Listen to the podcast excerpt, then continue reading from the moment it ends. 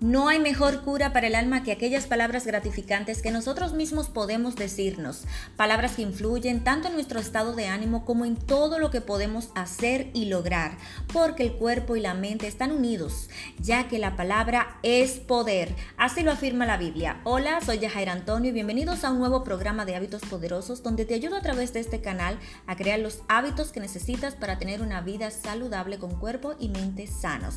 Sí, así como lo oyes, para que nuestro cuerpo y nuestra mente estén en perfecta armonía, debes escuchar atentamente lo que te dices a diario, desde que te acuestas hasta que te levantas, cuando conversas con los demás, cuando cuentas algo a otros sobre ti qué dices de ti mismo y cuando te enfrentas a una situación de estrés de cualquier índole, ¿qué te estás diciendo? ¿O qué estás diciendo a los demás de otros?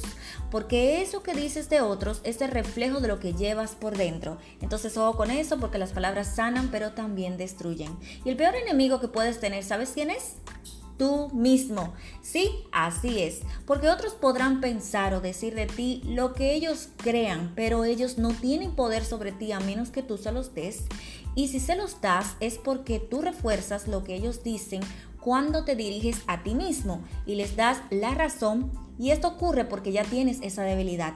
Tú mismo te criticas y tienes baja estima hacia tu persona, hacia tu físico, hacia tus cualidades, hacia tus habilidades, cuyas debilidades arrastras porque te faltó madre, padre o apoyo emocional o económico. Y al reparar en esto una y otra vez, no te das cuenta de lo que eres ahora y de lo que estás construyendo basado en esos vacíos, vacíos que no has superado. Por eso te recomiendo ir a escuchar algunos de mis episodios sobre amar tu físico, superar el pasado, dejar de vivir la vida de otros, cómo dar y recibir amor y otros más que te van a ayudar a superar todo ese mal. Recuerdo dos personas y una de ellas tiene 58 años de edad. Es una mujer educada, con un físico hermoso y dicen que era la más linda de su vecindario. A todos los hombres estaban enamorados de ella pero esta mujer nunca se ha creído lo hermosa que es, tanto así que aunque se lo digan, no lo cree.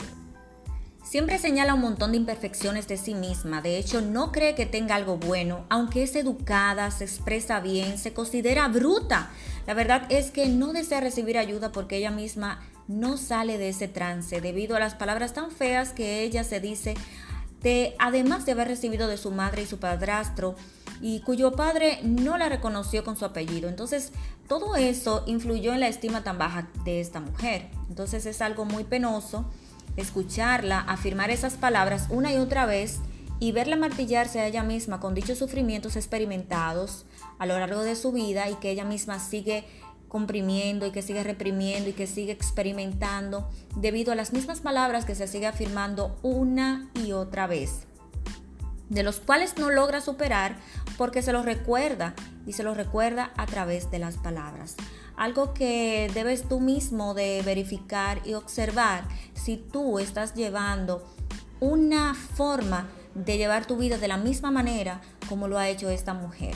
La otra persona es una joven de 21 años que es introvertida, súper tímida y poco sociable. La misma se aislaba, aunque tuvieran personas a su alrededor, y todo porque su madre la abandonó y aunque tenía contacto con ella, ella veía que en sus hermanos, pues eran más bonitos que ella y que su madre los amaba, entre otras situaciones. Y cuando tuve la oportunidad de estar junto a esta persona, que conocí, pues me sorprendió lo bien que hablaba. Le resalté esa cualidad.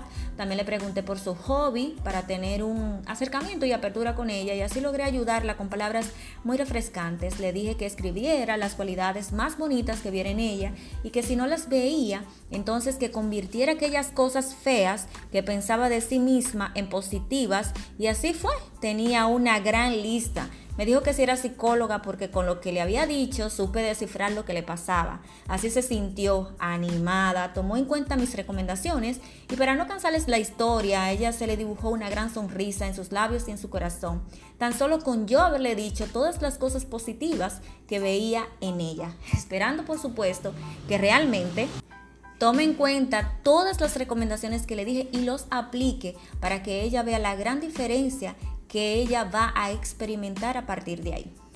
¿Ustedes ven el efecto sanador que tienen las palabras con estos ejemplos que yo le mencioné? Uno puede ser destructor y otro pueden ser sanadores. o el efecto destructor que éste tiene, así como les había mencionado ya. Por eso, si deseas sanar cualquier herida del pasado, cualquier herida interior, usa palabras sanadoras hacia tu persona, palabras de estima, palabras de admiración, palabras de que tú puedes, de que lo vas a lograr, de que vas a superar cualquier obstáculo, palabras que te animen y que te inspiren, no que te derrumben o te destruyan. Siempre utiliza palabras de sanación para refrescar el alma y la mente y vas a ver cuánta armonía y equilibrio habrá en tu vida. Alguien que yo conozco siempre dice que hay que reírse y soltar que para qué estar triste y darle mente a las cosas. La verdad es que tiene toda la razón. Por eso, piensa antes lo que te dices a ti mismo y verás el gran efecto que esto causará en ti. Hasta aquí y hasta otra próxima entrega. Bye.